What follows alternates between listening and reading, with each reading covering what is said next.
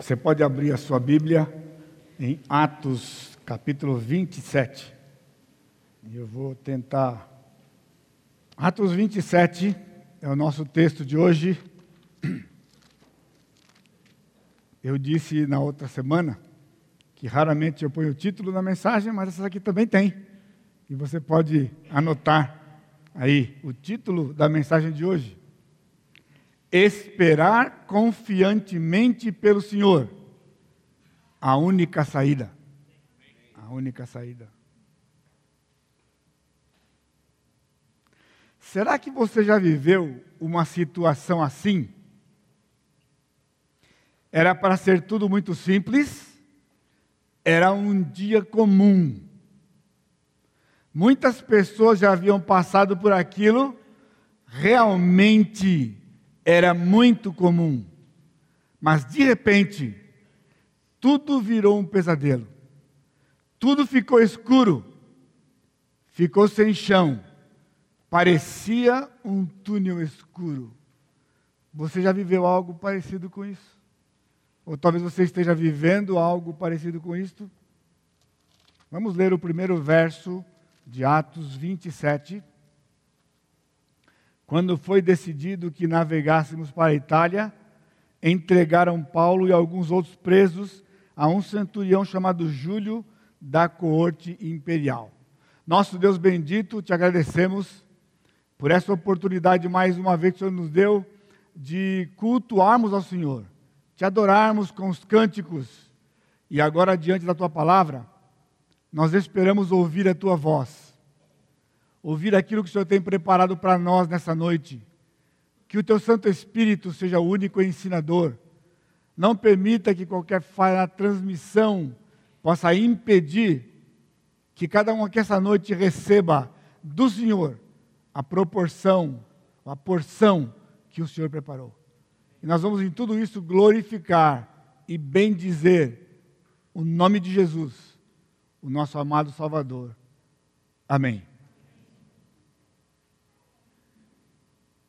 Pense no que está lá na tela.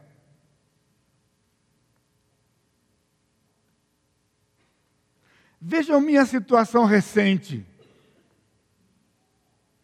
Uma cirurgia eletiva, data marcada, que eu esperava já há alguns anos.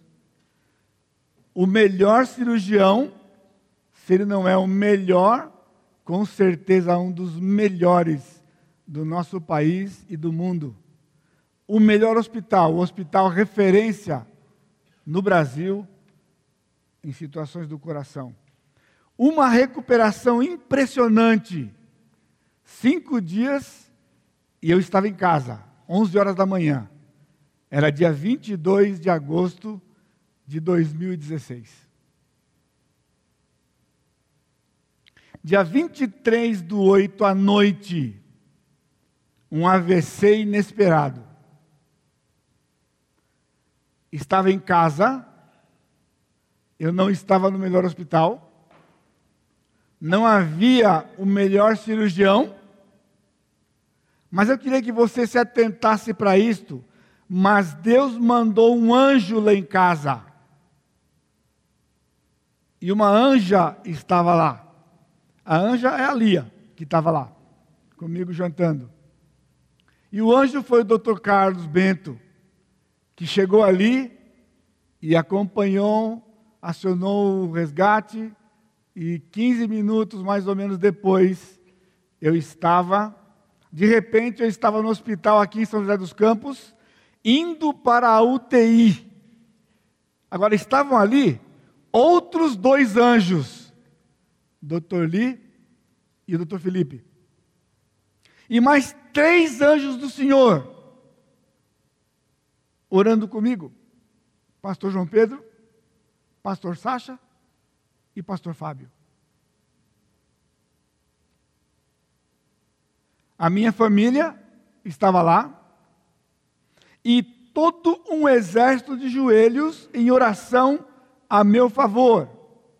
Que equipe! Dá para comparar? Dá para comparar? Olha só a equipe e por fim, uma depressão. Aí, pessoal, entra o cirurgião. O cirurgião da alma.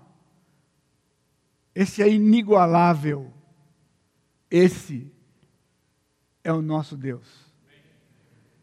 E ele tem me mostrado esses dias o título dessa mensagem aplicado à minha própria vida. Caminhando. Então ele colocou, eu tenho lido o Salmo 40 e ele colocou isso no meu coração. Assim foi com o apóstolo Paulo nessa passagem do capítulo 27 de, de Atos. O texto está naturalmente dividido em três partes: 1 a 12, que eu leio para vocês a partir do verso 2, embarcando no navio Adramantino, que estava de partida para costear a Ásia, fizemos-nos ao mar, indo conosco Aristarco, Macedônio de Tessalônica.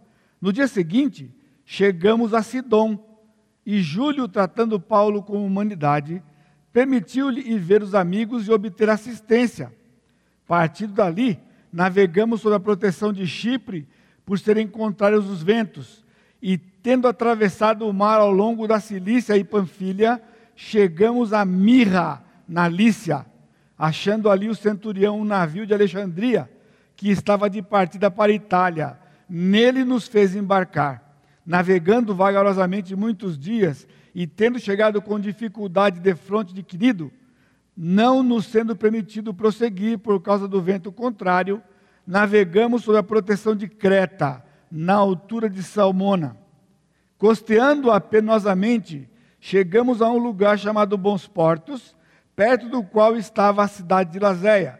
Depois de muito tempo, tendo se tornado a navegação perigosa, e já passado o tempo do dia do jejum, admoestava-os Paulo, dizendo-lhes: Senhor, vejo que a viagem vai ser trabalhosa, com dano e muito prejuízo, não só da carga e do navio, mas também da nossa vida.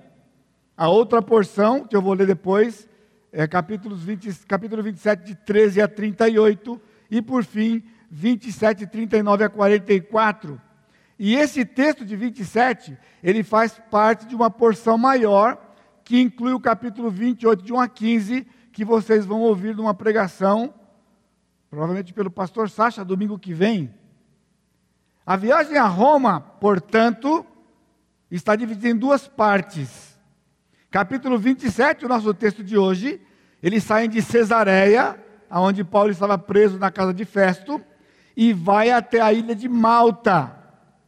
E no capítulo 28, de 1 a 15, de Malta até Roma, incluindo os acontecimentos lá na ilha de Malta.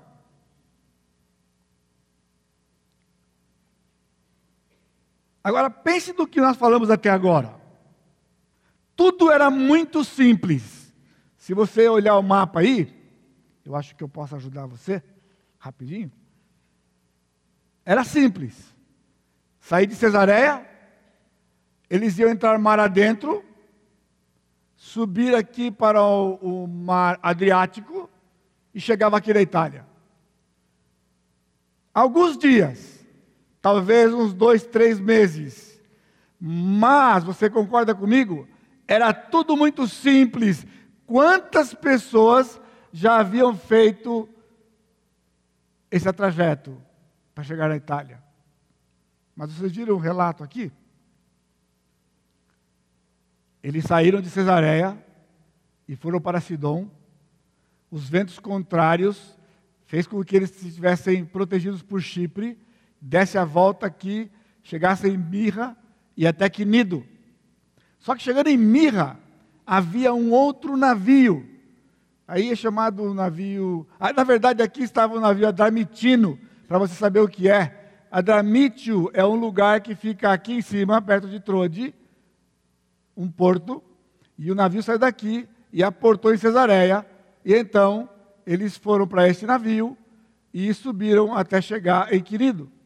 Porém, quando chegaram lá em Mirra, antes de chegar em Quirido, chegaram em Mirra, o navio de Alexandria, que passou pelo mesmo problema, contornou Chipre, chegou a Mirra e eles trocaram de navio. E esse navio era um navio, provavelmente um navio cargueiro, um navio graneleiro. Ele estava levando grãos de trigo para a Itália. E o comandante os fez pegar este barco, que da mesma forma ainda era simplesmente descer, pegar a rota original em alto mar e subir para o mar Adriático, que era o plano, inclusive, do piloto e do mestre dessa embarcação. Era para ser uma viagem simples, demorada mais simples, como eu já falei para vocês. E Deus tinha um outro plano, na verdade: manifestar o seu poder e introduzir no cenário um homem até então considerado um, prazo, um, um preso perigoso, um prisioneiro perigoso. Afinal de contas, Paulo estava escoltado por um centurião vindo da corte só para levá-lo e mais alguns prisioneiros. Nós vimos isso no versículo 1.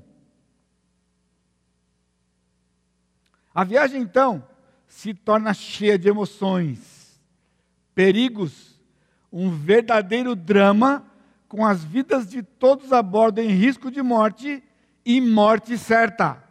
Na realidade, uma aventura digna de um filme. A gente vai ler o texto no tempo que a gente tem, você pode ir em sua casa depois, com mais calma, se você quiser pegar todos os detalhes. Então aqui nós temos a nossa primeira lição. O mesmo ocorre nas nossas vidas. Algo que parece ser tão simples, de repente se torna uma verdadeira tragédia. Complicações, sofrimento, perigo. Agora, observe, contudo, é neste cenário que o nosso Deus se manifesta majestoso, único, invencível, grande, poderoso e soberano. Não o encontramos assim nas coisas simples. Quando tudo é simples, qualquer Deus serve. Até um feito por mãos, feito por homens, mas não em situações críticas.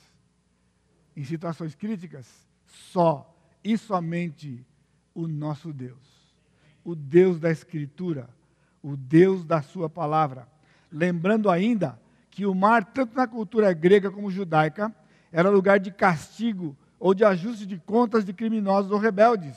Só para citar, para você se lembrar, o caso de Jonas. No próximo domingo, na ilha de Malta, um episódio em que os moradores da ilha mencionavam a culpabilidade de Paulo. Eles achavam que Paulo, que toda aquela tempestade no mar, era por causa de Paulo esse prisioneiro perigoso. Eu quero propor para os irmãos o cuidado soberano de Deus, preservando seus filhos, para que o seu plano se concretize na vida deles. O cuidado soberano de Deus, preservando seus filhos, para que o seu plano se concretize na vida deles, nas vidas deles. Agora, observe: esperar confiantemente no Senhor, ou pelo Senhor, a única saída. Não há duas. A única saída. Então veja em primeiro lugar, de 1 a 12, que nós já lemos, um prisioneiro apenas. Quem era Paulo? Quem era Paulo? Apenas um prisioneiro.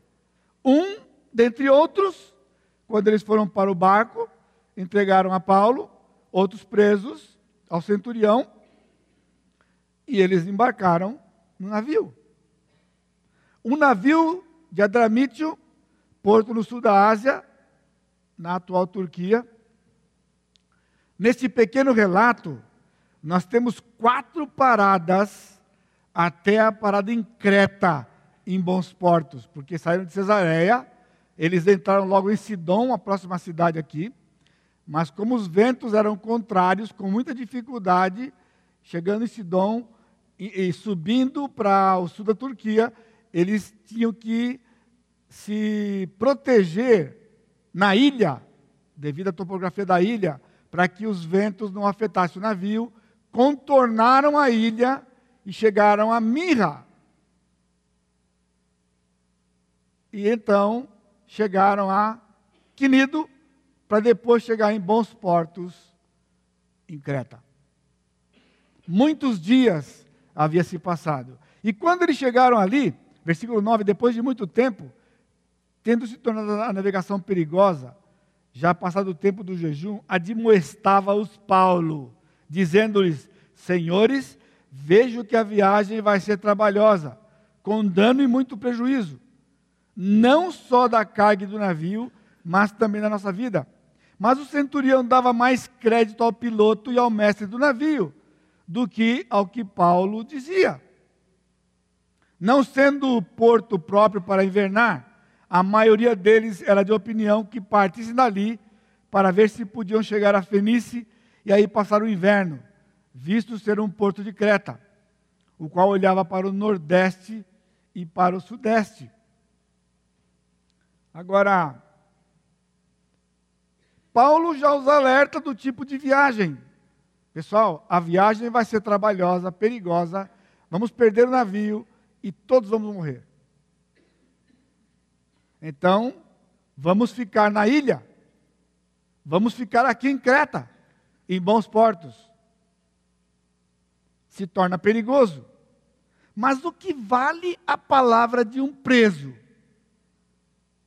O centurião deu ouvidos ao piloto e, obviamente, ao mestre do navio.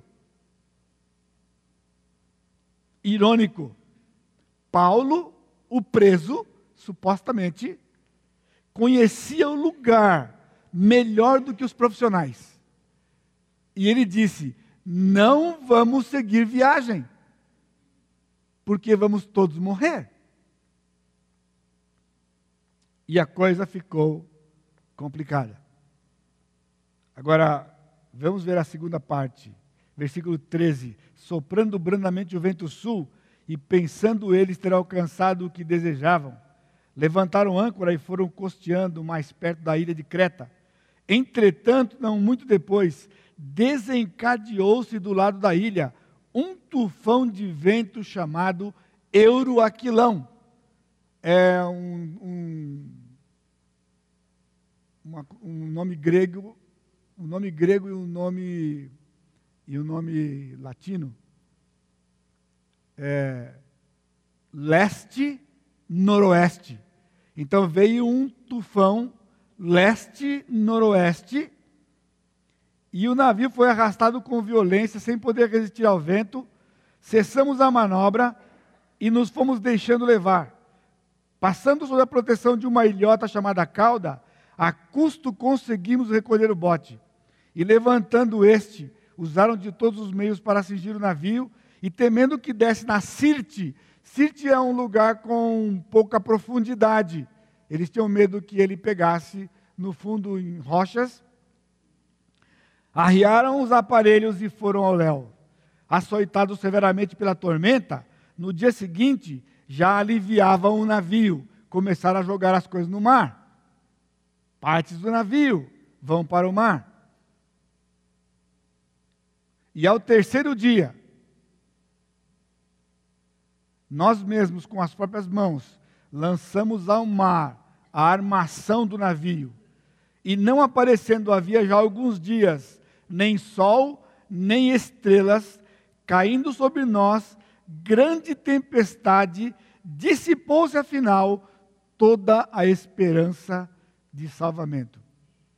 Havendo todos estado muito tempo sem comer, Paulo, pondo-se em pé no meio deles, disse: Senhores, na verdade era preciso terem me atendido e não partir de Creta, para evitar este dano e perda. Ele já aproveitou e deu uma lembradinha no pessoal: vocês não me ouviram? Não me ouviram? Olha agora onde nós estamos aqui.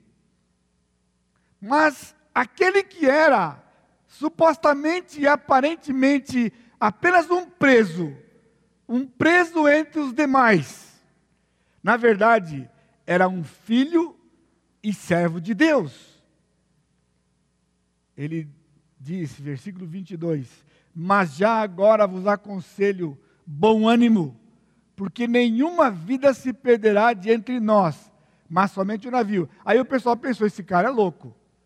O navio já foi, porque já tinha jogado a armação do navio fora. Ele tinha dito que todo mundo ia morrer, agora falou: pessoal, ficam animados aí, porque ninguém vai morrer, só vamos perder o navio. Para por que Paulo disse isso?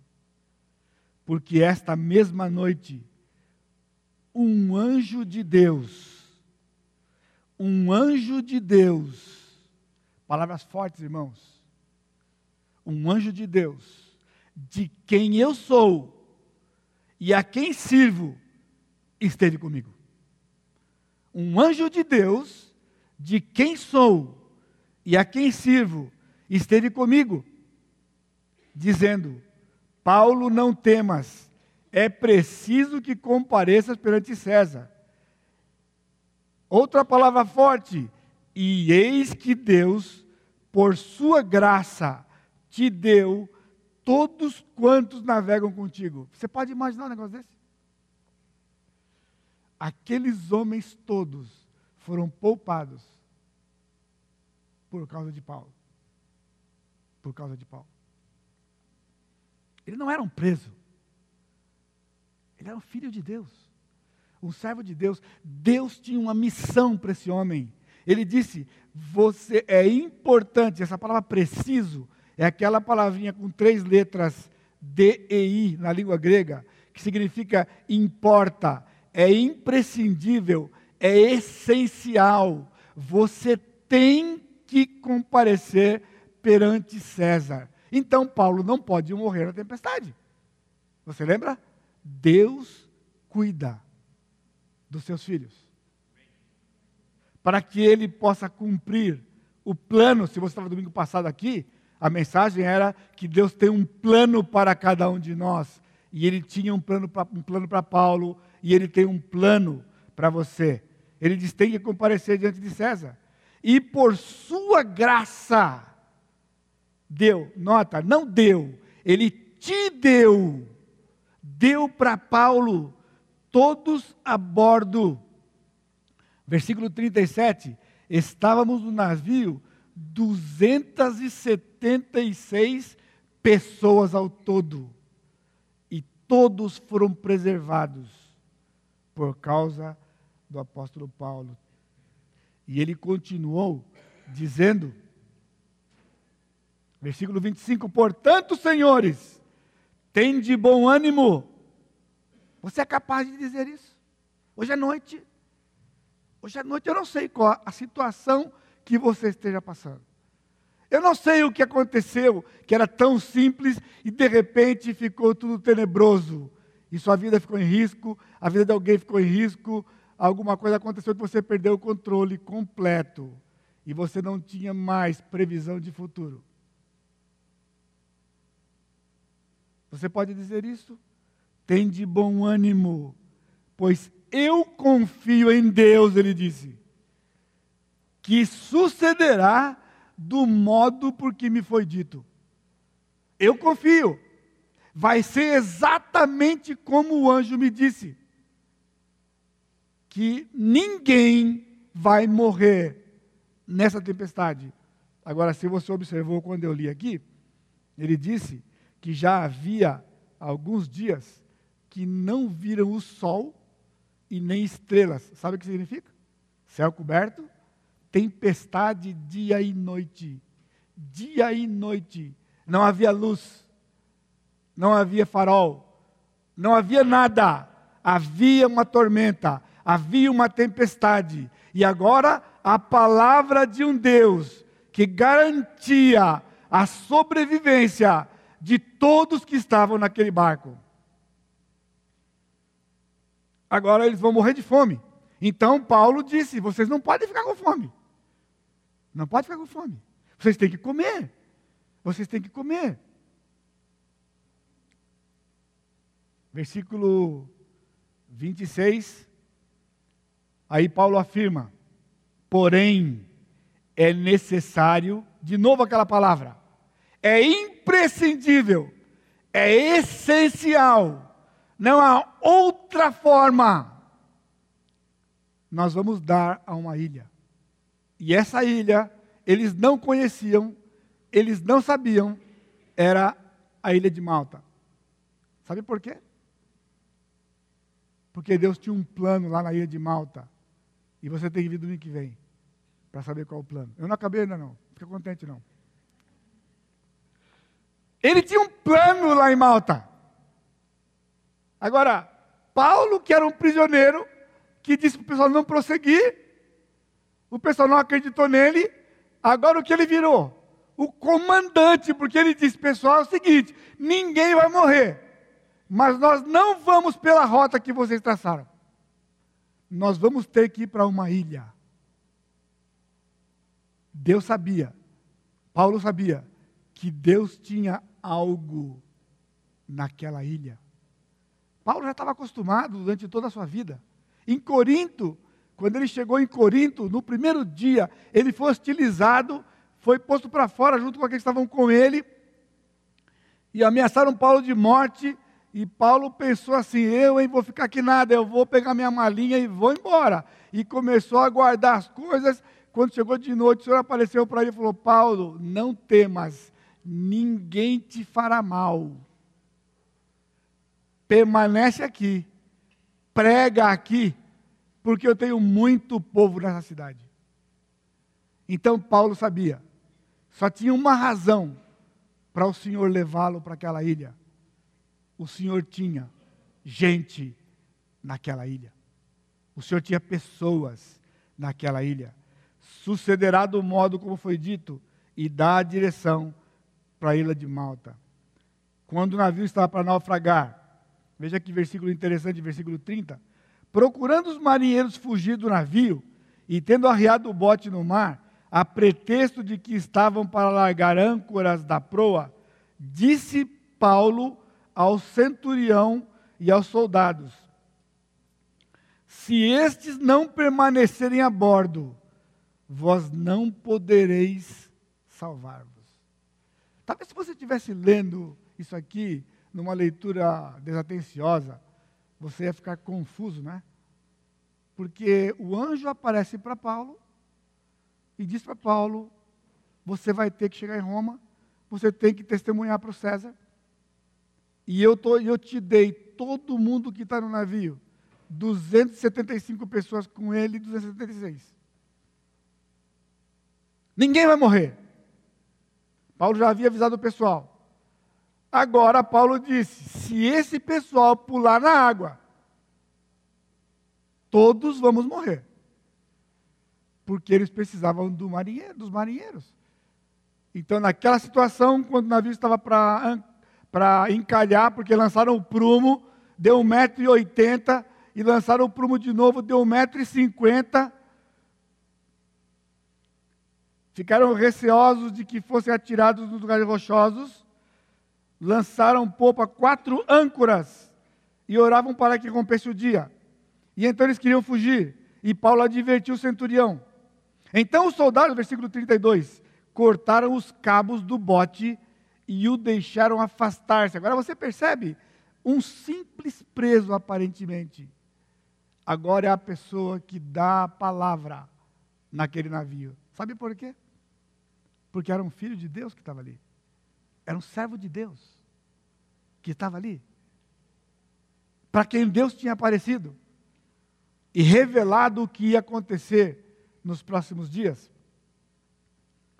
Os marinheiros tinham que ficar.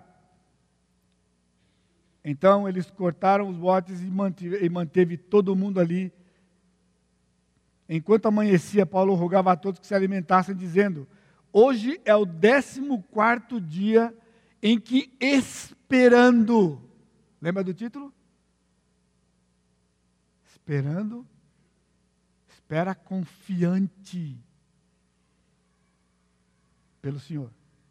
A única saída. O que eles estão fazendo aqui? Simplesmente esperando. O barco já foi, a tempestade não cessa, não tem sol, não tem estrelas para se guiarem, não tem nada. Eles têm a palavra do Senhor proferida por um prisioneiro, que na verdade se manifesta aqui como um filho de Deus, porque ele teve a coragem de dizer: Deus, a quem eu pertenço e a quem eu sirvo. Eu pertenço a Cristo, pois me comprou. Para o seu serviço, me consagrou. Ele é quem governa todo o meu ser. Eu entrego a Cristo o meu viver. Você pode cantar isso comigo hoje à noite.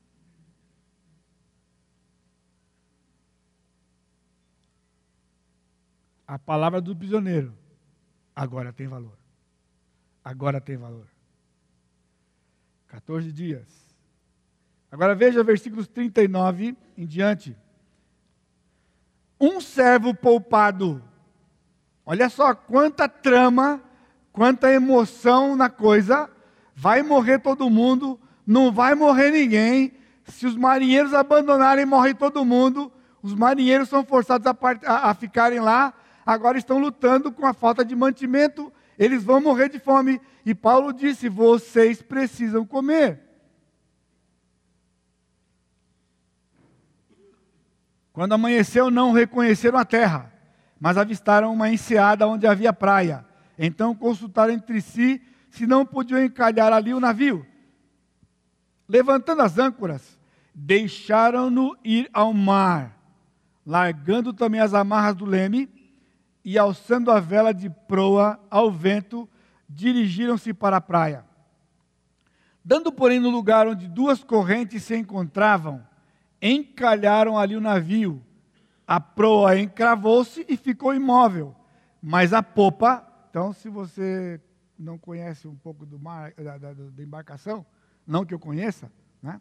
a proa é a parte da frente e a popa é a parte do, de trás do navio. Então, eles lançaram âncora a proa ficou presa e a popa ficou solta e ficou sendo é, chacoalhada e afetada pelas ondas.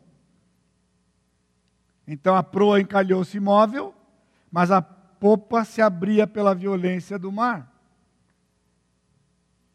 Um parecer, o parecer dos soldados era que matassem os presos, para que nenhum deles nadando fugisse.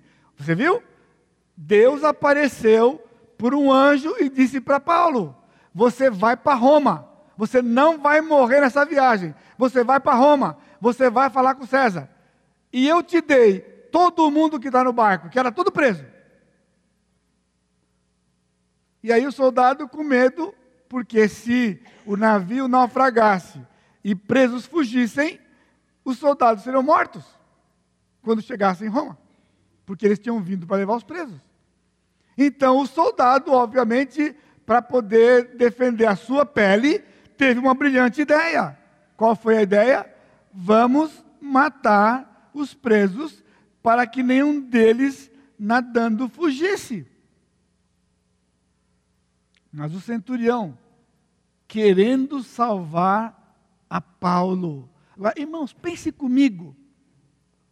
O centurião que sai de, da Itália, de Roma, e desce para Cesareia, lá na costa da Palestina, para buscar presos, dentre eles Paulo, que era o perigoso.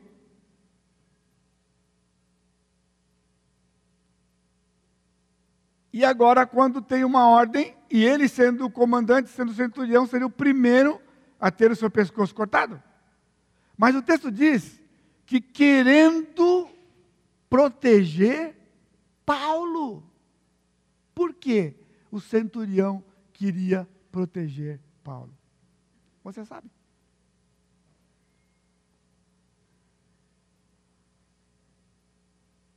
Ele impediu-os de fazer, porque o Senhor, o Senhor que tinha mandado o seu anjo para Paulo, estava no completo controle daquela situação naquele barco.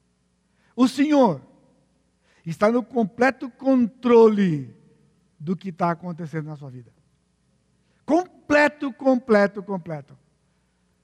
Até o centurião que não tinha nada a ver com Deus. advoga Paulo porque Paulo não pode morrer. Paulo não pode morrer. E o centurião sabia onde Paulo ia, porque Paulo contou para eles o que o anjo disse. O que o anjo disse? Importa que você compareça perante César. Então, se algum preso fugisse naquele naufrágio, e Paulo vai chegar a César, o que acontece? É só entregar todo mundo e todo mundo vai morrer. O Senhor usou aquele centurião para poupar a vida do servo do Senhor, Paulo. Você acha que há alguma coisa por demais difícil para o nosso Deus? Será que você está olhando para a sua situação e você está achando que a sua situação é uma exceção?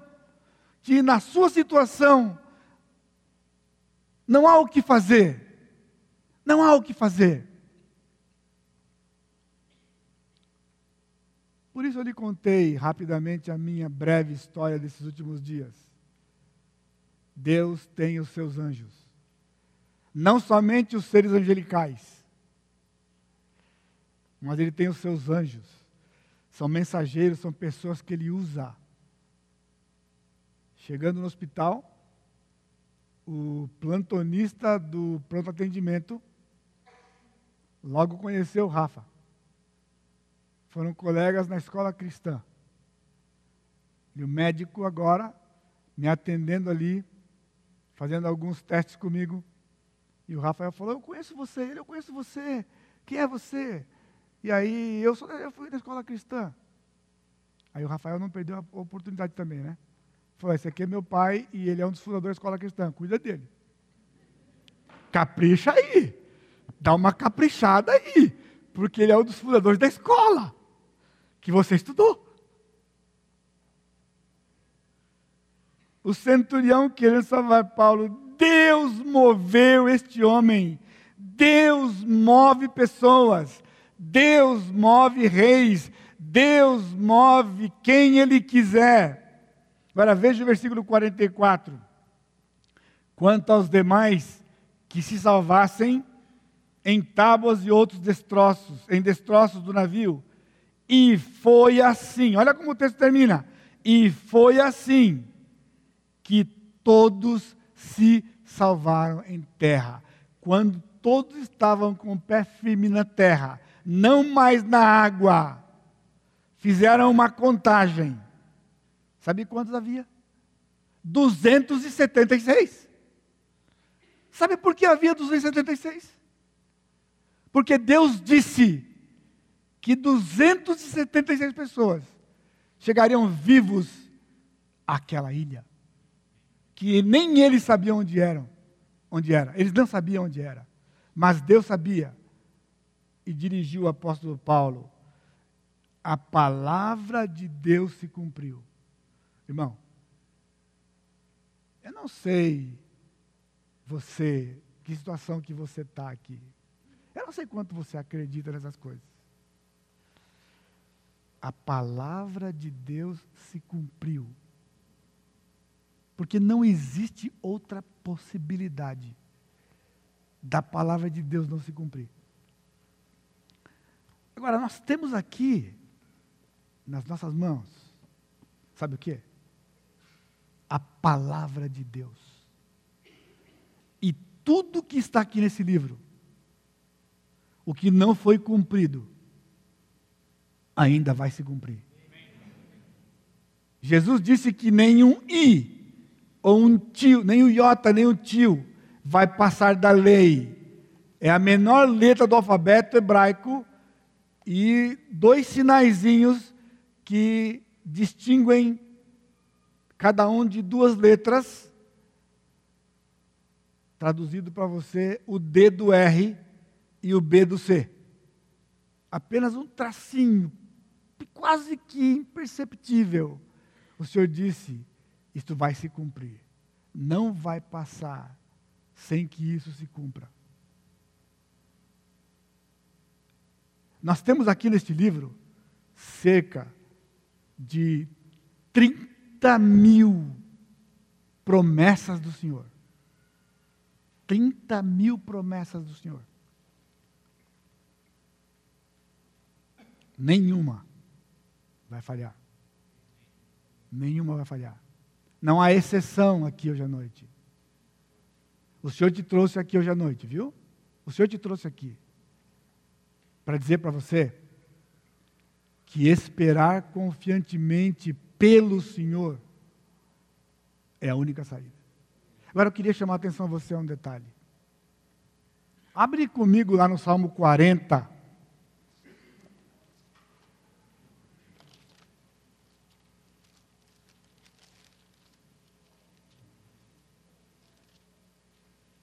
Aqui é, é a experiência do salmista, ele coloca no passado, porque é a experiência dele.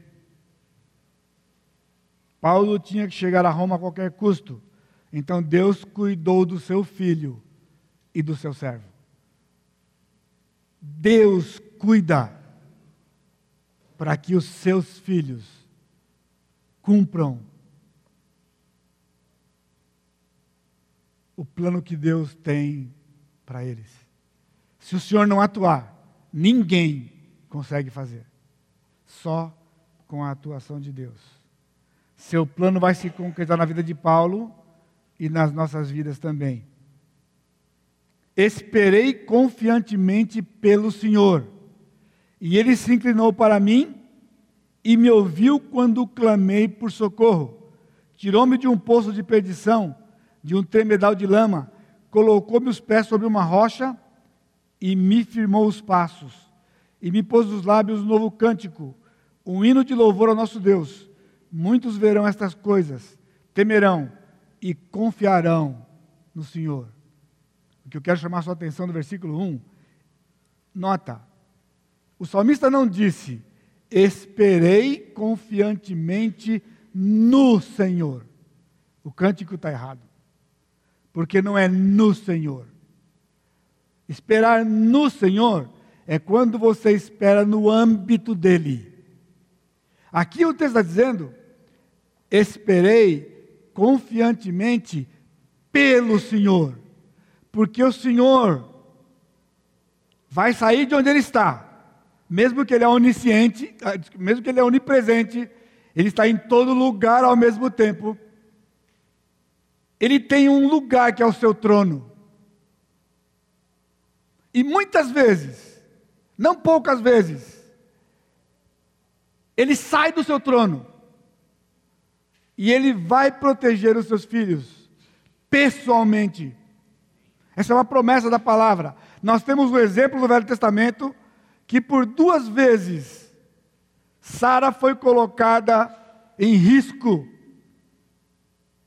por causa da fraqueza de Abraão e o medo de Abraão de morrer. E o Senhor, pessoalmente, as duas vezes, ele veio proteger Sara. Portanto, irmã, o lugar da submissão é o seu lugar de segurança. Que quando ele disse, olha, se disser que é minha mulher, vão me matar. Então disse que é minha irmã. É esse é o seu problema? Aí quando perguntaram para ela, ela disse, eu sou irmã dele. Então não o mataram. E o levaram, levaram-na para o harém. E quando o faraó foi chegar perto dela, o Senhor chegou e disse: Rapaz, essa mulher tem marido. E aquele cidadão ali. E ele é profeta. Se você puser a mão nela, eu mato você e todo mundo do seu povo. E a segunda vez foi com Abimeleque. E com Abimeleque ele disse: Todos estão estéreis já no seu povo se você puser a mão nessa mulher, eu mato você. E a propósito, todos já estão estéreis no seu povo. Ou seja, não nasce mais uma malequita aqui nesse lugar, se você puser a mão nessa mulher. Então, por isso o salmista diz: Esperei confiantemente pelo Senhor, pelo Senhor, porque ele foi lá, através do anjo, para proteger o apóstolo Paulo ele estava lá, apesar das ideias, apesar de todo tudo que aconteceu naquela viagem, o Senhor guardava aquela embarcação. E eu vou dizer uma coisa para você. Naufrágio naquela época, naquela região, era uma coisa comum. Os ventos contrários eram uma coisa comum. Muitos barcos saíram com a certeza de que chegariam no seu destino e naufragaram. Agora nós temos um barco na nossa história que iria naufragar. Ele iria naufragar. Mas é o único barco, pelo menos da história bíblica, que ia chegar no seu destino. Porque o Senhor o levaria ao seu destino. O Senhor mesmo faria isso. Quem afundaria? Agora, nós temos nossa, na nossa história recente algo oposto disso, que você conhece. O navio Titanic, na sua viagem inaugural, quando saía dos Estados Unidos para ir para a Europa. Segundo alguns, estava escrito no casco dele embaixo: Esse nem Deus afunda. Era um navio que podia encher cinco comportas, que para, para a embarcação da época era naufrágio certo. Mesmo que ele enchesse cinco comportas, ele ainda conseguia navegar e chegar no seu destino. Pois um iceberg. Você sabe o que é gelo? É, bom, eu sei que é gelo. Você sabe qual é a espessura do aço de uma embarcação daquelas daquela época? Pois é, o iceberg rasgou a lateral dele e encheram seis comportas. E o navio afundou. Ele não chegou no seu destino. Então, quando Deus não quer, não chega. E quando Deus quer, chega. Agindo eu, quem impedirá? Diz o Senhor dos Exércitos. Então eu convido você hoje à noite a depositar a sua confiança exclusivamente no Senhor. Para que o Senhor possa cumprir o plano que ele tem na sua vida. Bendito o homem que põe no Senhor a sua confiança. E agora eu vou dar uma alternativa para você. E não pende para os arrogantes, nem para os afeiçoados à mentira. Ou seja, ou você confia no Senhor, é um grupo. Qual é a outra alternativa? Você vai estar com os arrogantes e com os afeiçoados à mentira que falam que conhecem Deus, falam de Deus, mas não conhecem o Deus da Escritura, o Deus que se revelou neste livro e revelou essas, essas histórias para que nós tivéssemos fé no Senhor. Irmãos, esse não é um tema simples, não é um tema fácil. Nós, seres humanos, esperar principalmente a nossa geração, é algo que nós não sabemos. E o Senhor tem trabalhado na minha vida nesses últimos tempos, diariamente, com respeito de que a única saída é esperar pelo Senhor. Mas não esperar simplesmente, esperar confiantemente porque só Ele, somente Ele, tem a solução. Ele já agiu, mas Ele ainda tem coisas por fazer. Que só Ele vai fazer. Que só Ele pode fazer. E eu continuo contando com as suas orações. Então, que o Senhor possa abençoar o seu coração nessa noite. Curva sua cabeça. Curva sua cabeça. Bendito Deus. O Senhor nos trouxe aqui esta noite para nos desafiar, para expor para nós, pela tua bondade e misericórdia, de que a única saída que nós temos é esperar confiantemente pelo Senhor.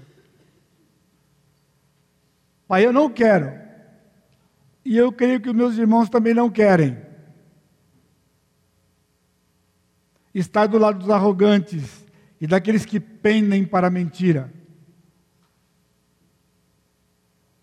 Então, que o Senhor permita, pela tua graça, que nós sejamos benditos ao pormos a nossa confiança no Senhor. O Senhor é conhecedor de cada coração aqui essa noite. O Senhor é conhecedor de cada situação. O Senhor sabe como eles entraram aqui esta noite, porque foi o Senhor que os trouxe aqui. Para que o Senhor pudesse dizer para eles que o Senhor tem controle. Só o Senhor tem controle. O Senhor tem um plano. E o Senhor vai cuidar de nós, até que este plano seja concretizado, para a honra e glória do Senhor. Por isso que a graça do Senhor Jesus Cristo, o amor de Deus Pai e a consolação do Espírito Santo seja com todo o teu povo, hoje e sempre. Amém, Senhor. Amém. Deus abençoe, irmãos.